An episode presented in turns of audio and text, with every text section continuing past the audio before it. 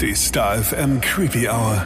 Mit deinen Horror-Hosts Bibi Blackcraft und Mistress Moriarty. We put a spell on you. It's Creeptober.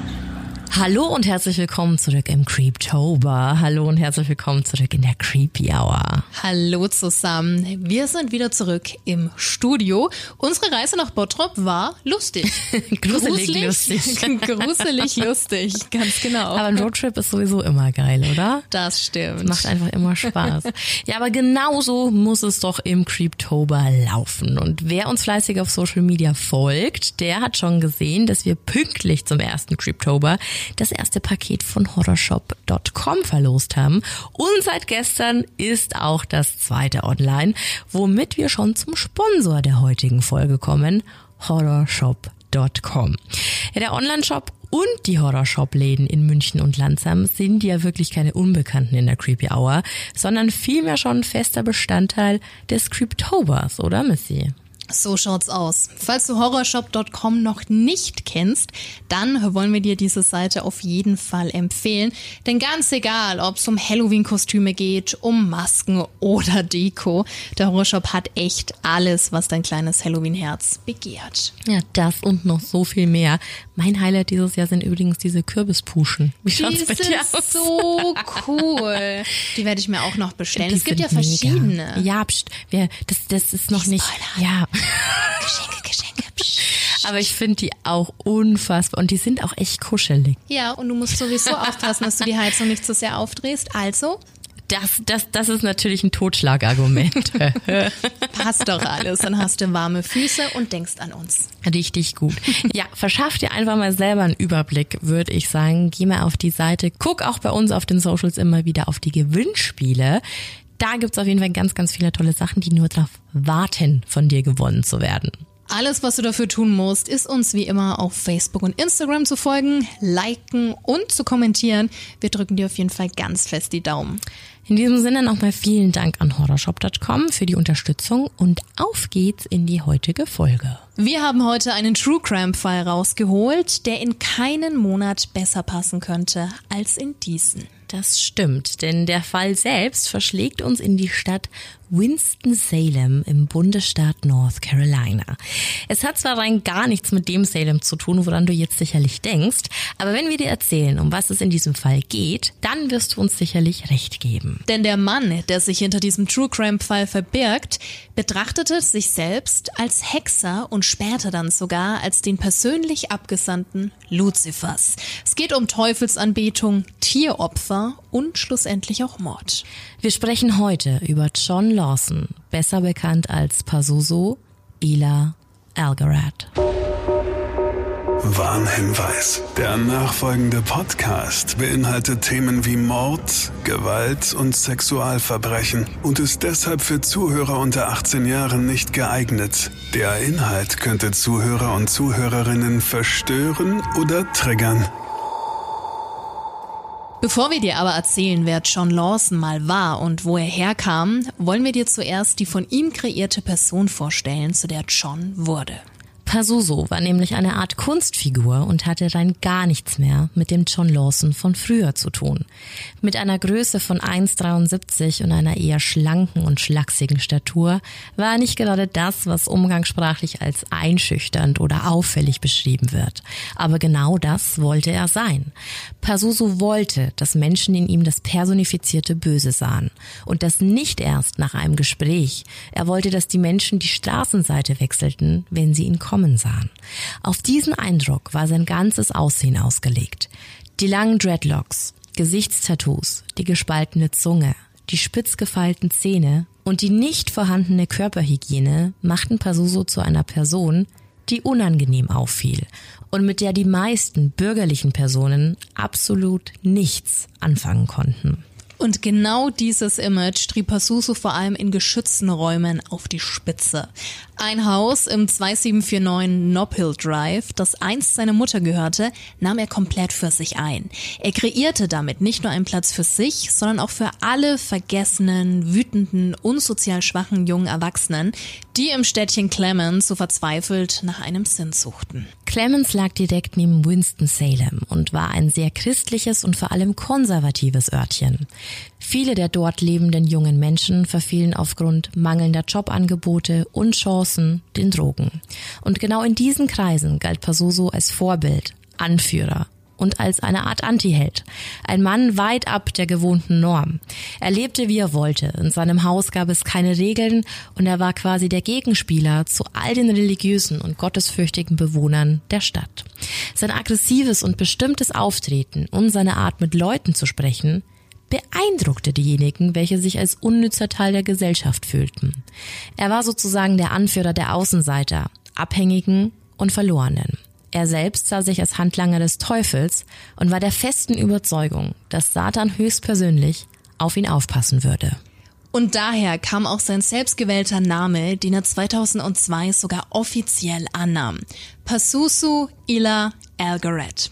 Pazuzu. Diesen Namen verbindest du mit Sicherheit mit dem Film Der Exorzist und dem Dämon, der im Kultklassiker von der kleinen Regan Besitz ergreift. Und auch wenn das ein wichtiger Teil seines düsteren Images war, so steckte da doch noch mehr dahinter. Pazuzu ist ursprünglich wirklich als Winddämon anzusehen. Er entstand aus der mesopotamischen Mythologie des ersten Jahrtausends vor Christus. Mesopotamien war eine Region in Westasien und lag im uns heute bekannten Irak. Pasuso wurde in dieser Mythologie als der Gegenspieler von Lamastu gesehen. Diese war eine Dämonin und verantwortlich für Tod und Krankheiten, um damit eine Überbevölkerung zu verhindern. Sein zweiter frei gewählter Name lautete Ila, nicht zu verwechseln mit Allah. Das ist der Name des islamischen Gottes, während Ila für Gott im Generellen steht, ganz losgelöst von Religion. Sein Vorname ergab also eine Mischung aus Dämon und Gott. Zum Nachnamen an sich gibt es bis heute keine Angaben. Mit der Vorstellung und dem Bild im Kopf, wie Pazuzu lebte, aussah und agierte, stellt sich die Frage, was ist mit John Alexander Lawson eigentlich passiert, dass er Pazuzu erschaffen musste? Dazu müssen wir von North Carolina nach Kalifornien switchen. Um genau zu sein, nach San Francisco. Dort haben seine Eltern Timothy und Cynthia Lawson nämlich 1971 geheiratet. Sieben Jahre später, am 12. August 1978, wurde John dann als einziges Kind des Paares geboren. Die Familie verbrachte zwei glückliche Jahre in San Francisco und beschloss dann, nach North Carolina zu ziehen. Dort wuchs John auf, kam in die Grundschule und genau dort fingen dann auch seine Probleme an. Bereits in der zweiten Klasse musste John das Schuljahr wiederholen. Seine Eltern waren davon ja nicht unbedingt begeistert. Das Ärgernis über ihren Sohn war aber nicht das einzige Problem in ihrer Ehe und das Paar ließ sich scheiden. Diese Trennung war nicht sehr förderlich für John. Seine schulischen wie auch mentalen Probleme wurden immer größer. John hatte ab diesem Zeitpunkt auch keinen Zugriff mehr auf seinen Vater, da dieser zurück nach Kalifornien ging. Er fühlte sich verlassen und im Stich gelassen. Als John zwölf Jahre alt war, heiratete seine Mutter ein zweites Mal. Ein Mann namens John Larry James. In dieser neuen Familienkonstellation zogen die James eben in das besagte Haus in Clemens, das später noch so wichtig werden sollte. Anstatt durch den Umzug eine Art Neustart zu schaffen, verschlimmerten sich die Probleme von John. Er fing mit 13 Jahren an zu trinken und sein Konsum stieg stetig an. Die neue Beziehung der Mutter, seine schulischen Probleme. Das alles machte John sehr zu schaffen und er fing an, seine Mutter dafür verantwortlich zu machen. Er fühlte sich alleine gelassen und vernachlässigt. Als die Probleme in ihm heranwuchsen, änderte sich auch sein Aussehen. John wollte, dass jeder sah, wie es ihm geht. Er rasierte sich den Schädel oder färbte sich die Haare von jetzt auf gleich strohblond. Auf vielen Schulfotos wirkt er entweder sturzbetrunken oder geistig gar nicht anwesend. Seine Mutter schickte ihn zu Ärzten und er wurde eingestuft. Die Diagnose lautete dann, dass John agoraphobisch, schizophren und psychotisch sei. Er erhielt Hilfe durch Psychiater, allerdings nicht für sehr lange, da sich seine Mutter einfach irgendwann nicht mehr leisten konnte. Es folgten auch Aufenthalte in geschlossenen Einrichtungen, aber eine dauerhafte Behandlung war einfach zu kostenintensiv. Die Einstufung, er wäre psychotisch, kam nicht von ungefähr. Früh fiel auf, dass John gerne Tiere quälte. Ein absolutes Alarmsignal. Kennen wir ja, ne? Ja, und dadurch seine Aufenthalte in Kliniken und seinen mentalen Problemen keine schulischen Glanzleistungen möglich waren, ging er nach der neunten Klasse von der Highschool ab.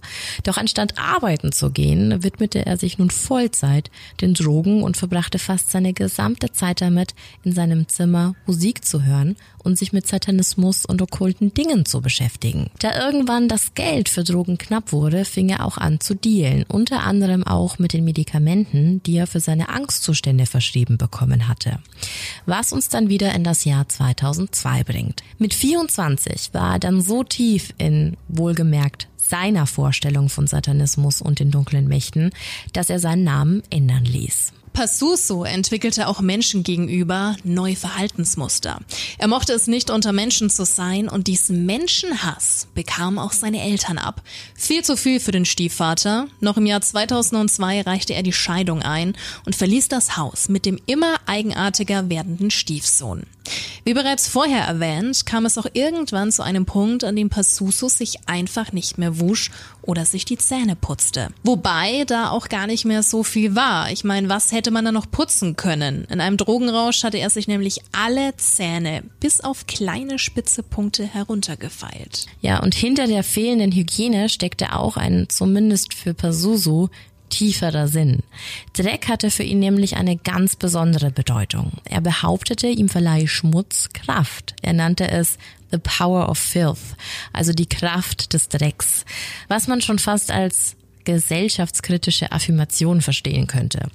Auch die Tierquälerei ging weiter. Er opferte Hasen oder andere Kleintiere im Namen Satans, trank deren Blut und aß deren Herzen. Das wirklich Schlimme an diesem Verhalten war, dass seine Mutter es förderte und ihn unterstützte.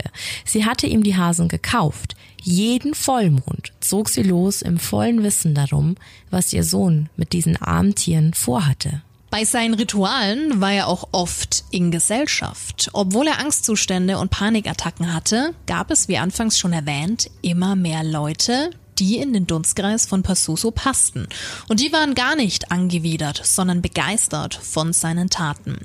So auch Frauen. Frauen, die eine sexuelle Beziehung zu ihm pflegten und oft bei ihm waren, nannte er seine Fiances, also seine Verlobten. Allen voran Amber Birch, aka Bubbles. Sie war eine seiner Hauptpartnerinnen und sie hätte alles für Passuso getan und aus dieser Motivation heraus merkte Passuso, was er sein wollte. Ein Anführer, ein Kultleader. Er war regelrecht besessen von Charles Manson und fing an, die Leute in seinem Haus zu manipulieren. Er versuchte Menschen zum Sex zu überreden, brachte sie dazu, sich selbst zu verletzen oder beschimpfte sie einfach nur, um Macht zu demonstrieren. Dieses ganze Verhalten und auch sein nicht vorhandener Respekt seiner Mutter oder deren Eigentum gegenüber führte dazu, dass das Haus zu einem Drecksloch verkam. Überall lag Müll. Pasusos Dauerbesucher taten es ihm gleich und so kam es, dass Menschen ihr Geschäft auf dem Teppichboden verrichteten, Fenster einschlugen, Fernsehgeräte mutwillig zerstörten und die Wände mit satanischen Symbolen besprayten. Kaum vorstellbar, aber selbst als es über die Jahre immer schlimmer wurde, einige Räume nicht mal mehr betretbar waren und der Geruch einen fast ohnmächtig werden ließ, lebte seine Mutter weiter mit ihrem Sohn und dessen Anhängern in diesem Haus. Anders als der Rest des Hauses war ihr Zimmer sauber und hätte man es nicht besser gewusst, hätte dieses Zimmer niemals auf den restlichen Zustand des Hauses hindeuten können. Interessant war auch, welchen Mythos Passuso um sich kreierte. Langsam, aber sicher erzählte er verschiedene und natürlich auch frei erfundene Geschichten über sich und aus seiner Kindheit. Plötzlich war er nicht mehr aus San Francisco, sondern aus dem Irak. Sein Vater kein gewöhnlicher Arbeiter, sondern ein Hohepriester. Er tat alles dafür, um zum wohl furchteinflößendsten Menschen des kleinen Städtchens zu werden. Dafür lebte er. Er spielte mit den Ängsten der Menschen. Und während die gewöhnlichen Bürger einfach alles und noch mehr glaubten, waren unter seinen Anhängern auch viele, die Passuso auch oft einfach reden ließen. Vielleicht war auch das der Grund, warum am Anfang nur wenige Menschen im Haus selbst die Hinweise von Passuso ernst nahmen. Er fing an, von Kannibalismus und begangenen Morden zu erzählen. Er streute zu Anfang selbst die Gerüchte, die dann langsam aber sicher die Runde machten. Es war die Rede von Skeletten auf dem Grundstück, im Keller und im Garten. Skeletten von Menschen, die Passuso angeblich umgebracht haben soll. Man möchte meinen, dass Gerüchte über einen Typen, welcher Leichen im Keller und im Garten vergraben hatte, eher abschreckend wirkten. Aber nein, es machte die Menschen noch neugieriger, vor allem die Frauen, so auch Crystal Matlock. Sie kam damals zu Pazuzu und fing eine polyamoröse Beziehung mit ihm und Bubbles an. An einem Punkt in 2009 wurde eine Freundin von Bubbles in das Haus eingeladen. Und ihre erste Aussage damals war, dass dieses Haus nach Tod riecht. Pazuzu lachte und gab an, oh ja, das sind nur die Leichen im Keller. So offen ging er damit um. Und auch wenn damals alle glaubten, dass er Spaß macht, was dahinter steckte, war die traurige Realität. Und die bringt uns zu einem Mann namens Josh Wetzler. Ja, und zu diesem Josh Wetzler gibt es eine wirklich traurige Geschichte. Denn er hatte so gute Perspektiven im Leben. 2006 kaufte er gemeinsam mit seiner Freundin eine Farm. Sie waren bereits Eltern eines kleinen Jungen und ihr Traum war es, eine Pferderanch zu eröffnen. Alles in ihrem Leben sollte sich um Tiere drehen. Doch das Leben meinte es nicht gut mit den beiden und noch bevor das Projekt letztendlich starten konnte, brach 2008 alles auseinander. Der Grund war eine falsche Entscheidung bezüglich des Kredits bei einer Bank. Die Raten waren viel zu hoch und das Paar verschuldete sich immens.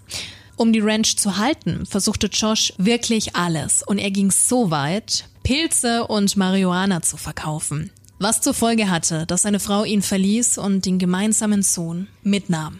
Die Familie verließ also getrennt die Farm und Josh lebte fortan in einem Trailer.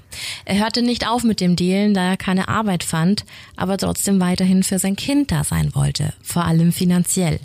Doch Josh kam in Schwierigkeiten, als ihm die Polizei auf die Schliche kam.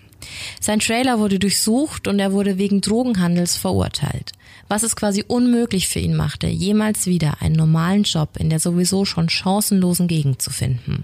Auch das Sorgerecht für seinen Sohn verlor er, was Josh am allermeisten traf. Da Josh aber ein wahnsinnig lieber und positiver Mensch war, versuchte er sich weiter durchzukämpfen. Er näherte sich wieder seiner Ex an und versuchte die Dinge ins Reine zu bringen. Es war auch irgendwann zu diesem Zeitpunkt, als Josh Pasuso kennenlernte und sich des Öfteren im Haus des Nob Hill Drive aufhielt. Doch dann, im Juli 2009, verschwand der 37-Jährige plötzlich. Sein Auto wurde noch im selben Monat verlassen auf einem Parkplatz gefunden. Die Schlüssel steckten noch in der Zündung, eher ein ungewöhnlicher Fund, vor allem wenn du bedenkst, wie wenig Josh hatte. Natürlich fiel es seiner Ex-Freundin auf, dass Josh plötzlich weg war. Sie waren gerade auf so einem guten Weg, wieder zusammenzufinden.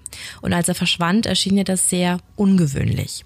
Da sie aber nicht wusste, ob er wegen seiner Gerichtsauflagen verschwunden war, meldete sie ihn nicht als vermisst.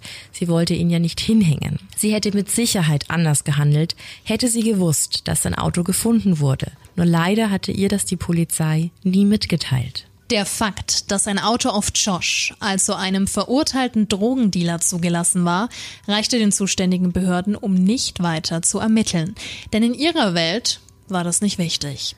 Was niemand wusste, Josh ist Schreckliches widerfahren. Dazu aber später mehr. Zur selben Zeit erzählte Pasuso stolz seinen Freunden, dass er einen toten Mann im Keller habe auf den er sechsmal geschossen hatte und dessen Leiche gerade mit Katzenstreu bedeckt ein Stockwerk unter ihnen läge.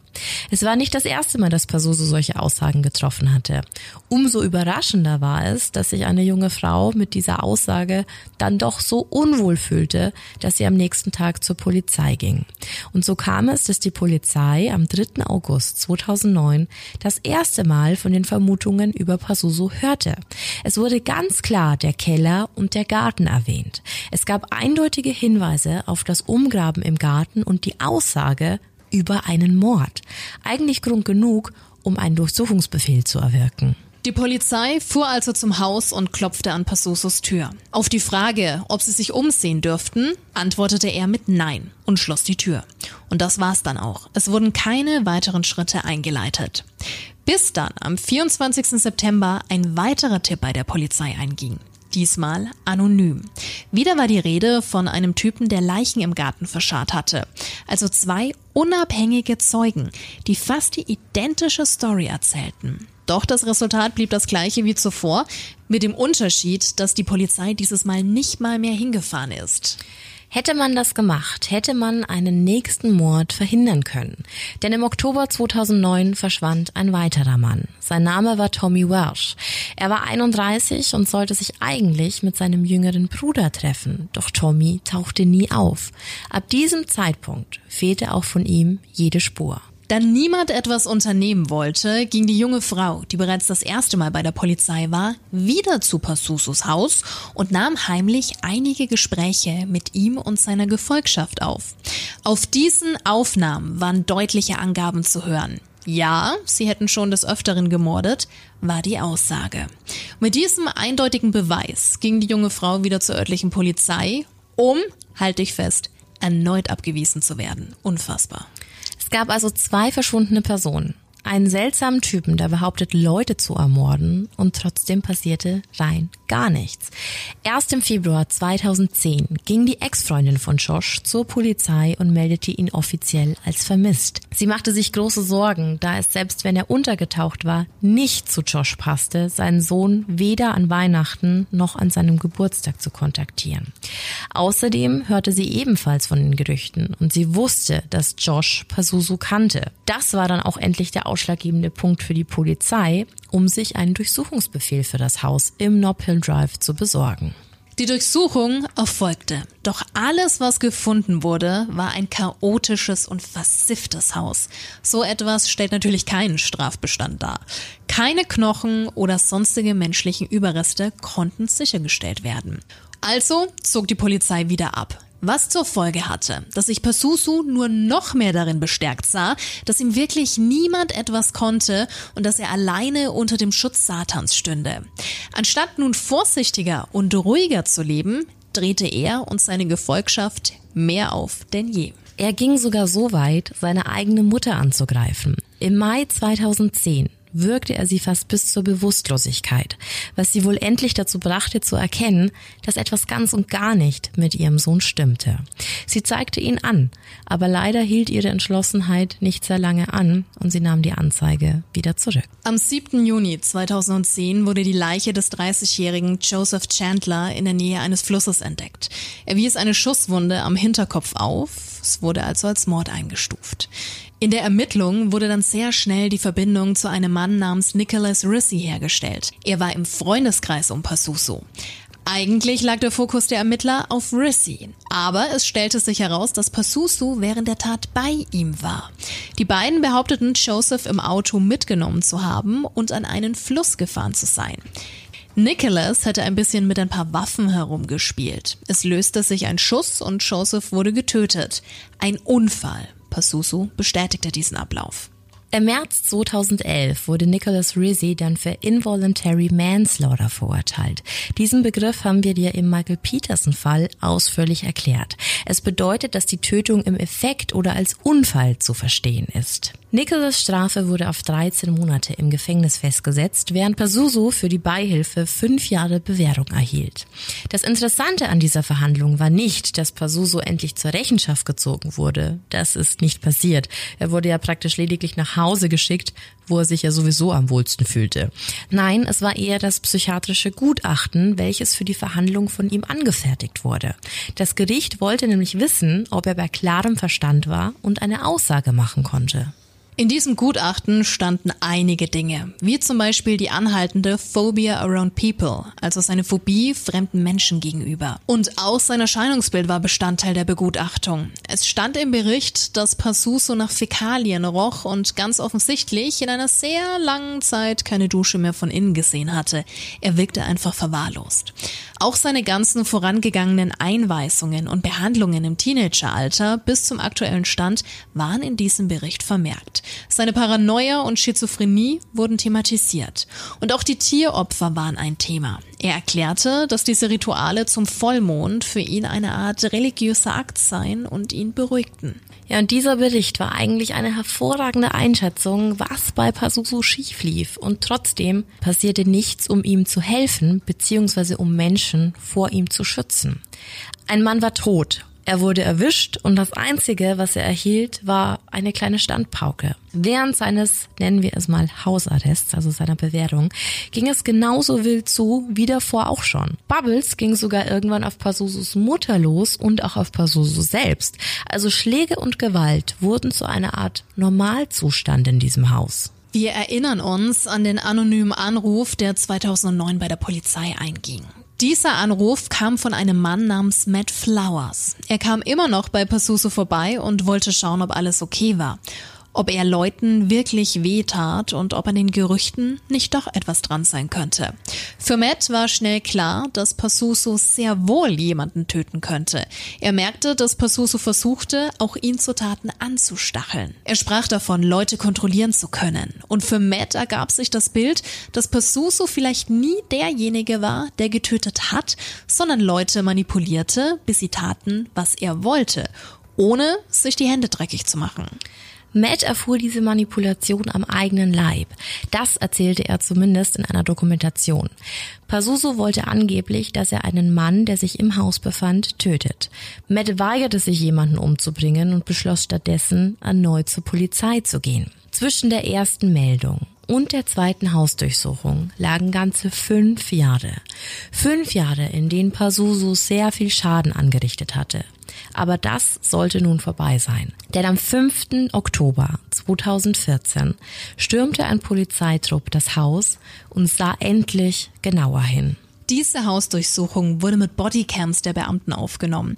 Und es ist wirklich schwer zu glauben, dass Menschen in diesem, ja, nennen wir es mal Haus, leben konnten. Der Gestank war exorbitant und die Beamten taten sich schwer, überhaupt einen Boden und somit einen Weg durch das Haus zu finden. Alles war voller Gerümpel, Müll, Urin und auch Fäkalien.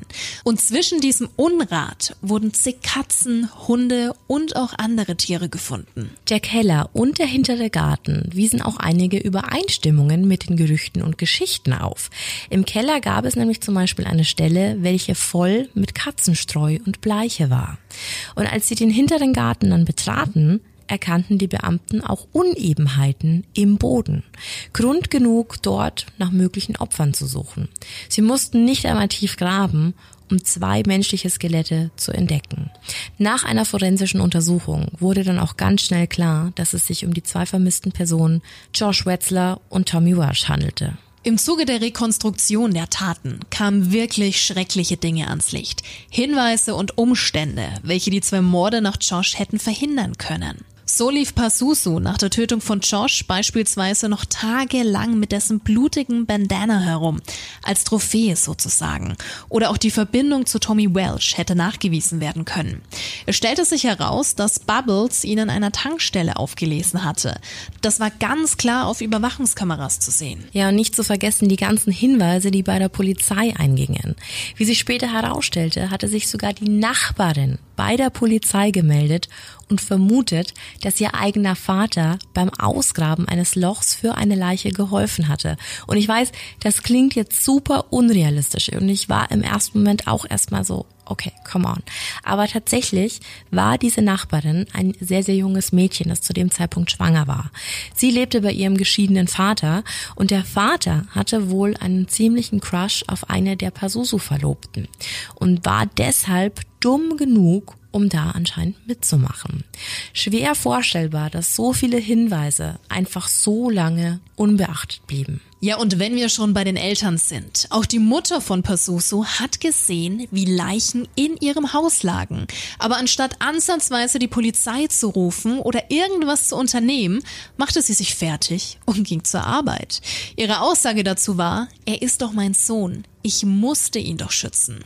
Zu den Tötungen selbst gab es verschiedene Aussagen, gerade bezüglich Josh. Fakt ist aber, es wurde sechsmal auf ihn geschossen. Abgedrückt haben sollen Pazuzu und Bubbles. Viele im Haus anwesende Leute sagten, der Leichnam von Josh wäre zerstückelt worden. Aber das ist ein Mythos. Die Leiche war noch ganz und wurde von mehreren Leuten in den Garten getragen und dort vergraben. Pazuzu bedrohte die Leute. Wenn du mir nicht hilfst, die Leiche zu vergraben, bist du als nächstes dran. Tommy Welch wurde ins Haus gelockt und noch auf der Couch von Bubbles in den Hinterkopf geschossen. Einfach nur, weil sie es konnte. Und noch bevor Pasuso Algaret vor Gericht stehen konnte, um auszusagen und die gerechte Strafe für seine Taten zu erhalten, nahm er sich am 28. Oktober 2015 in seiner Zelle das Leben.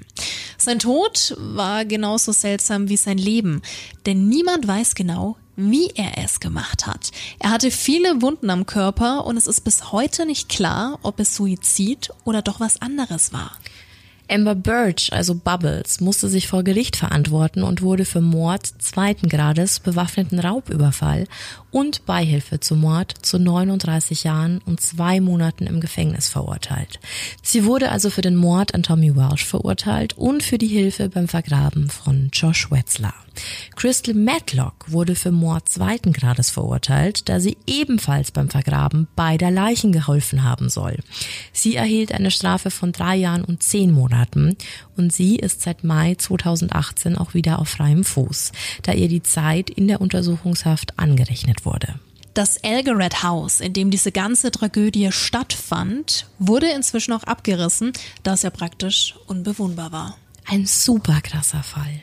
Schlimm, ganz schlimm. Also ich weiß noch, als ich das allererste Mal von diesem Fall gehört habe und ich konnte es gar nicht fassen. Also es ist wie ebenso jetzt in dem in dem Fall beschrieben. Es kommen immer wieder Leute nach vorne und sagen so, ja, aber ich habe das doch da auch gemeldet und ich habe das und das gesehen und du denkst dir, wieso kann sowas vor der Nase aller passieren und es wird nicht ernst genommen. Mhm. Und dieser Matt Flowers, der war Veteran, also der war im Krieg mhm. und nur deswegen ist er überhaupt ernst genommen worden. Es war für die Polizei so ein Dunstkreis aus asozialen Drogenabhängigen, die es anscheinend nicht wert waren, dabei näher darauf einzugehen. Ich finde das ganz schrecklich. Schäbig, ja.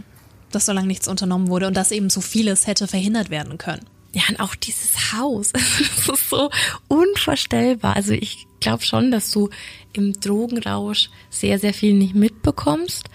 Aber so zu leben und da dazwischen noch die ganzen armen Tiere zu mhm. haben, sehr, sehr schlimme Vorstellung. Und auch überleg mal, wenn da überall auf dem Boden gemacht wird und so, wie es da stinken mhm. muss. Wenn die Tiere urinieren mhm. und ja. Cool. Ja, nicht nur die Tiere. Auch, ja, aber reicht ja das schon, ne? Schrecklich. Ganz schlimme Vorstellung. Aber weißt du, was ich spannend finde? Mhm. Egal mit wem du dich über Passuso unterhältst, selbst wenn du nicht die Story auf dem Schirm hast, sobald du nur sagst, der mit den Zähnen, dann wissen alle, ja, wer gemeint stimmt. ist. Du hast diesen Typen einfach vor Augen. Ja, also dazu hat ganz viel die Weiß-Doku beigetragen. Die heißt ja The Devil You Know. Ganz, ganz tolle Doku. Wir haben da auch wirklich ganz viele Informationen bekommen. Aber du siehst einfach so diese ganzen Eindrücke, du siehst diese Interviews und ich meine, das ist so eine richtig verlorene Stadt, ne? Also diese ganzen Drogenabhängigen, so verlorenen Seelen, die einfach überhaupt gar keine Chance bekommen. Und da drin inmitten so ein Typ, der sich irgendwie da zum Anti-Helden macht. Es war ja quasi so ein Spiel von ihm. Er hat sich ja selber zu irgendwas gemacht, was ihn über alle anderen erhoben hat. Ja, siehe Charles Manson, wenn das sein Vorbild war. Genau, mhm. genau. Und, und deswegen, ich, ich finde es wirklich einen ganz, ganz krassen Fall. Und ich frage mich die ganze Zeit, wie die Mutter das mitmachen konnte. Ich glaube, dass die selber sehr, sehr große psychische Probleme hatte, weil anders geht das nicht. Also alleine dein, dein Haus so verkommen zu lassen. Ich finde auch, entweder du hast selbst einen Knacks weg mhm. oder du wirst mit irgendwas erpresst. Aber was soll das denn gewesen sein? Keine Ahnung, ich weiß es nicht. Aber die war ja auch im Nachgang, also auch als er dann tot war, die hatte noch überall Bilder von ihm stehen und hat ihn irgendwie ihren kleinen Krieger genannt. Bei der lief einiges schief. Ja. Ähm, ich weiß, dass die auch angeklagt wurde. Ich habe aber nicht gefunden, für wie lange oder was die quasi als Strafe bekommen hat. Es war auf jeden Fall eine Bewährungsstrafe. Die hat sich da ziemlich gut aus der Affäre gezogen, wie ich finde. Aber es ist ja doch noch nicht so lange her. Nee, ist es gar nicht. Es sind noch nicht mehr zehn Jahre. Ich finde es aber auch spannend, dass sie da anscheinend so, also zumindest räumlich äh, differenzieren konnte, weil wir ja vorhin erzählt hatten, dass ihr Zimmer mhm. immer komplett aufgeräumt und sauber war. Vor allem hatte der wahrscheinlich auch Narrenfreiheit. Also ich meine, die zieht los und kauft dem, kauft dem Hasen. Schrecklich, ne? Schon Ganz in so jungen Jahren. Also ich habe auch mal in einem Interview gehört, dass sie gesagt hat, so, naja, sie hatte immer Angst, dass wenn sie ihm die Hasen nicht bringt, dann bringt er sich selber um. Aber come on. Nee, dann musst du anderweitig besorg dem Jungen Hilfe. Was unternehmen, ja. Vor allem nach diesen Diagnosen. Mhm. Aber hattest du auch irgendwie immer so einen leichten Vibe, als hätte die Polizei also dass sie was verkackt haben, steht ja, ja außer Frage. Sowieso. Aber kommt es dir nicht auch irgendwie so vor, als hätten die da was vertuscht? Also ich bin da immer kein großer Freund, sowas, solche Worte zu verwenden, aber irgendwas passt da nicht. Dass da irgendwie Schmu ablief. Naja, guck mal, die haben das überhaupt nicht, die haben dem überhaupt gar keinen Glauben geschenkt. Dann wird der verurteilt, weil eben schon ein Mensch gestorben ist, so. Und dann kriegt er nur Bewährung. Der andere bekommt 13 Monate. What the fuck? So, ihr habt jemanden erschossen. So, also da ist alles sehr lasch. Und Ja, dann kommt er endlich in, in Untersuchungshaft und dann stirbt er, bevor der aussagen kann. Und niemand weiß, was los ist. Na gut, wir können jetzt hier mal eine kleine Verschwörungsrunde starten. Hier vielleicht äh, kam da irgendwie Anweisung von oben. wo wäre das Ziel? Weil, also selbst wenn irgendjemand namenhaftes in diesem Konstrukt irgendwie mit rumgehangen hätte, weißt du, dass irgendjemand, keine Ahnung, es gibt ja jetzt nicht erst seit gestern korrupte Bullen oder so. Aber what? Gibt's Korrupte? Nein. ähm, unfassbar. Ähm, Schön, schön wär's, ja. ähm, nee, aber ich war dann auch irgendwie so bei Drogen, weißt du, man weiß ja nie, wer verdient sich da noch irgendwie was dazu oder so. Oder wer kommt vielleicht dahin, um so Good Times zu haben, um irgendwelche kranken Fantasien auszuleben, die er so vielleicht nicht ausleben kann, aber das war so, ja, das war so Niemandsland, ne? Das meinte Irgendwie ich so vorhin. gesetzloser Raum. Nennen wir es nicht Anweisung, aber dass da halt andere sind, die in der Situation einfach am Ja. längeren Hebel sitzen und da eben Dinge machbar machen, wie du schon gesagt hast, die vielleicht normalerweise nicht gehen. Vielleicht haben die auch einfach so eine Scheiße gemacht, wie so, so Purgen, weißt du? Dass Mhm. die wussten so, hey, ja, der bringt nur die und die um. Also ich traue ja mittlerweile allen alles zu. Vielleicht haben sie es deswegen einfach wegignoriert. Aber was denkst du, ist in der Zelle passiert? Also entweder da kam jemand und hat ihn Ja. halt weggerichtet, Ja. weil ich glaube, also die Verletzungen, die waren ja irgendwie am ganzen Körper und man und man weiß bis heute nicht, an was er jetzt genau gestorben ist und also es gibt keine Rekonstruktion des Selbstmords, des Suizids und das ist sehr Komisch. seltsam, wenn das in der staatlichen Anstalt passiert. Also entweder haben die Häftlinge beauftragt und haben dann halt mal die die Tür offen gelassen so. So ein Gefängnis ist ja auch so ein ganz eigenes Ökosystem und ohne da jetzt irgendwie einen auf krassen Filmvergleich zu machen oder so. Aber ich glaube, dass im Gefängnis gelten einfach andere Regeln und im Gefängnis Gibt's andere wird, Hierarchien, ja. Genau, gibt's eine andere Hierarchie und da gibt's auch Leute, die machen halt, also weil es schon egal ist so. Die machen halt dann auch voll viel. Also glaubst du, dass es ein weiterer Inhaftierter war? Ja, ich kann mir nicht vorstellen, dass sich da irgendjemand Höheres die Hände schmutzig gemacht hat.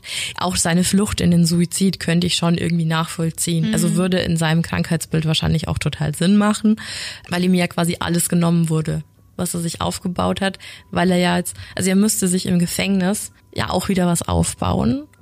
Und da sind lauter neue Leute und vielleicht kickt dann seine Phobie auch. Also ich weiß, nicht, ich bin keine Psychologin oder so, aber es ist halt einfach nur so im, im logischen Umkehrschluss so. Selten wollen sich Täter ja ihren Konsequenzen stellen und da ist der Suizid halt oft ja der einfachere Weg. Um zu gehen. Und sich halt auch dieser ganzen Verantwortung zu entziehen. Weil ich meine, er war Redelsführer im Endeffekt, ne? Also auch wenn die anderen da mitgezogen haben, aber es ging ja alles von ihm aus. Ich finde es ja super spannend, dass er trotz dieses Menschenhasses oder eben dieser Phobie vor anderen Menschen sich ja so sein eigenes kleines Reich aufgebaut hat. Und es war Ne? halt so dieses Anti-Gesellschaftsding, ja. Das voll. ist schon, schon sehr interessant. Und ich glaube trotzdem, dass selbst wenn wir jetzt mal diese These des Satanismus nehmen, was ja gar nichts mit Satanismus zu tun hatte, was der Vollidiot da gemacht hat, der hat sich ja immer über alle anderen gestellt. Also es hatte nichts mit Gleichheit und Gleichberechtigung, sondern es hat sich ja nur um seinen Kosmos gedreht und er war der Mittelpunkt und er war der Anführer und er war der Chef.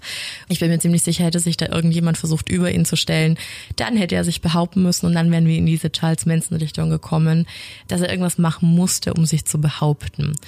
Und ähm, ja, und ich, mir tat es irgendwie so leid, weil dieser äh, Josh Wetzler, der schien ja einfach so ein verlorenes Systemkind zu sein, der ja davor irgendwie schon seine ganze Scheiße ganz gut auf der Kette hatte und so und ja auch eine Familie hatte und dieser Ansatz mit der Ranch und dann wurde der halt einfach, ja, dem ging halt einfach das Geld aus und er wollte das halt eigentlich, es war so ein bisschen Beschaffungskriminalität und dass er dann in diesem Dunstkreis gelandet ist und dann letztendlich einfach von diesem Vollidioten umgebracht worden ist, das hat er einfach nicht verdient. So und das sind so, es ist immer so traurig, wenn mit so verlorenen Seelen gespielt wird, weil die sind einfach ganz oft leider so ein leichtes Ziel. Aber dieser Fall hat auf jeden Fall ganz hervorragend in den Creeptober gepasst. Creeptober, Creeptober. Wir haben Halbzeit tatsächlich Stimmt, das schon. vergeht so schnell. Ratzfatz. Aber sei nicht traurig, Halloween rückt immer näher.